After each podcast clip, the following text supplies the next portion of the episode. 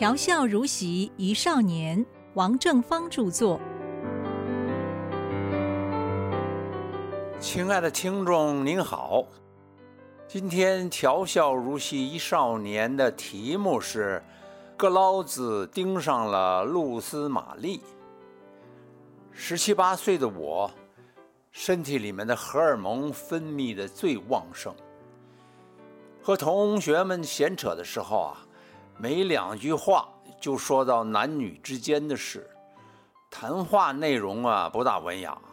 其实啊，我们都在瞎掰。我们跟女性交谈的经验都非常非常少。上的是男子中学，每个人都傻乎乎的，见到漂亮女孩呀，就面红耳赤，神不守舍，张口结舌，不能言语了。可是心里面呐，就涌起来连绵不断的行乐图。哎。惨绿少年的真实写照啊！当年有大批的神父、牧师纷纷渡过台湾海峡到台湾，基督教、天主教一时在台湾的发展非常兴盛。礼拜天上教堂啊，是蔚为风气了。教堂里面可以遇到女孩子，所以每个星期日。我都去台北市古亭区的天主教南堂。开始的时候热心的学拉丁文，不久啊就熟练的上台辅祭、拜苦路什么的，常常在一旁诵念经文、祷词。神父觉得我发音很标准，我又参加了唱经班，排在最后边的低音部。压着嗓门跟着吼几声。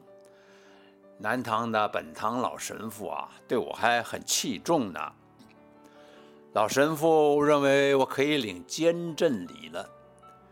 受洗成为天主教徒之后啊，如果表现良好，才能接受监正礼，是更进一步的坚定你的信仰。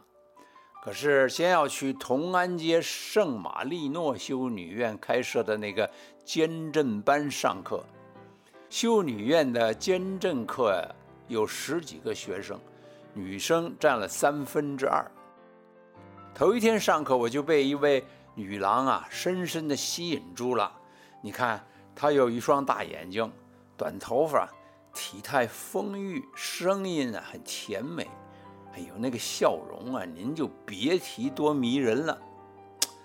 该怎么办呢？上去同他讲话呀？哎，我我也不大会。下课的时候啊，我就借着缘故啊，和几个女同学在那说说笑笑。有一次，这位大眼睛女郎啊，对我点头微笑，可是还是没有直接跟他说上话。监正课上到一半的时候啊，修女要每一位同学认一个圣名，领了监正礼之后啊，就可以多得到一位圣人的护佑。哎，那位女郎很快的就选了露丝玛丽 （Rosemary） 这个名字，班上其他的同学也都选好了。我还在那儿犹豫，我我想我总得选个与众不同的名字吧，一再的催我，就选了 Claudius。修女说，Claudius 啊是欧洲中古时期天主教的圣人。可是这个名字啊，正确发音还不大好掌握。班上有个讲四川话的家伙，就把它念成格捞子。之后啊，这个“哥捞子”就成了我的绰号。露丝玛丽呀，是搭公共汽车来上课的，于是我就不骑自行车了，搭乘与她同一路的公车。就有那么一次啊，车里面非常拥挤，见到她困难的挤上来，夹在人堆里啊，额头冒汗，我就叫着她：“露丝玛丽啊！”我这边有个座位，他就推开两边的人走了过来。我站起来，把自己的位子让给他。他笑得真开心啊，那真叫美呀！我的心呐，在扑通扑通扑通的乱跳。于是乎，我们就开始讲话了。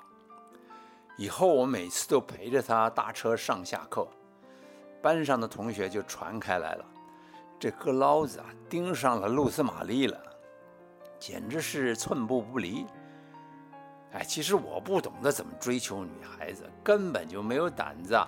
提出约会这个要求，只是喜欢找机会同他闲扯几句，偶尔逗笑了对方啊，那种成就感呢就超过一切。好景不长，坚振学习班结束了，和他就没有固定的见面机会。好办，星期天早上有好几台弥撒，我一早就去，总能等到他出现吧。还有每个礼拜三晚上有唱经班练唱，露丝玛丽啊，通常不会缺席的。可是露丝玛丽好像故意的在躲着我，她望弥撒经常迟到，总是跪在最后排。弥撒快要结束的时候，我回头去看呐，伊人已经离去了，或是弥撒以后。他一个人跪在那儿念玫瑰经，我从侧面去看呢，哎呀，简直是一幅圣洁少女的祈祷图。要不然呢，他就粘着老神父问很多的话，我就站在不远的地方痴痴的等着。这时候老神父就对我说：“他要同我说点灵魂上的事。”我就只好。很知趣的走开了。唱经班负责弹琴的那个女孩啊，瘦瘦高高的，话很多。笑起来，她前仰后合的那个声音很尖锐。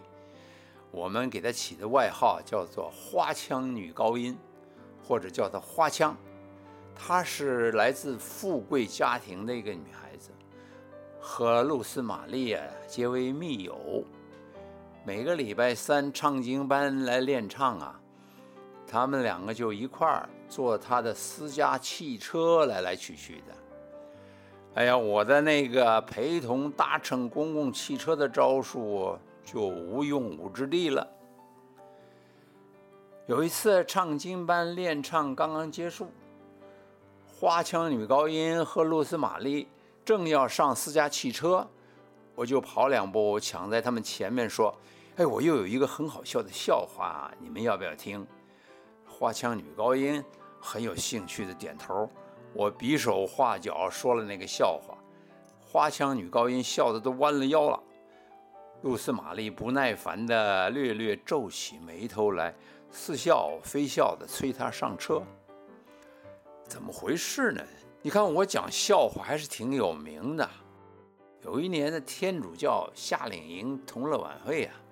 我就穿上长袍上台说相声。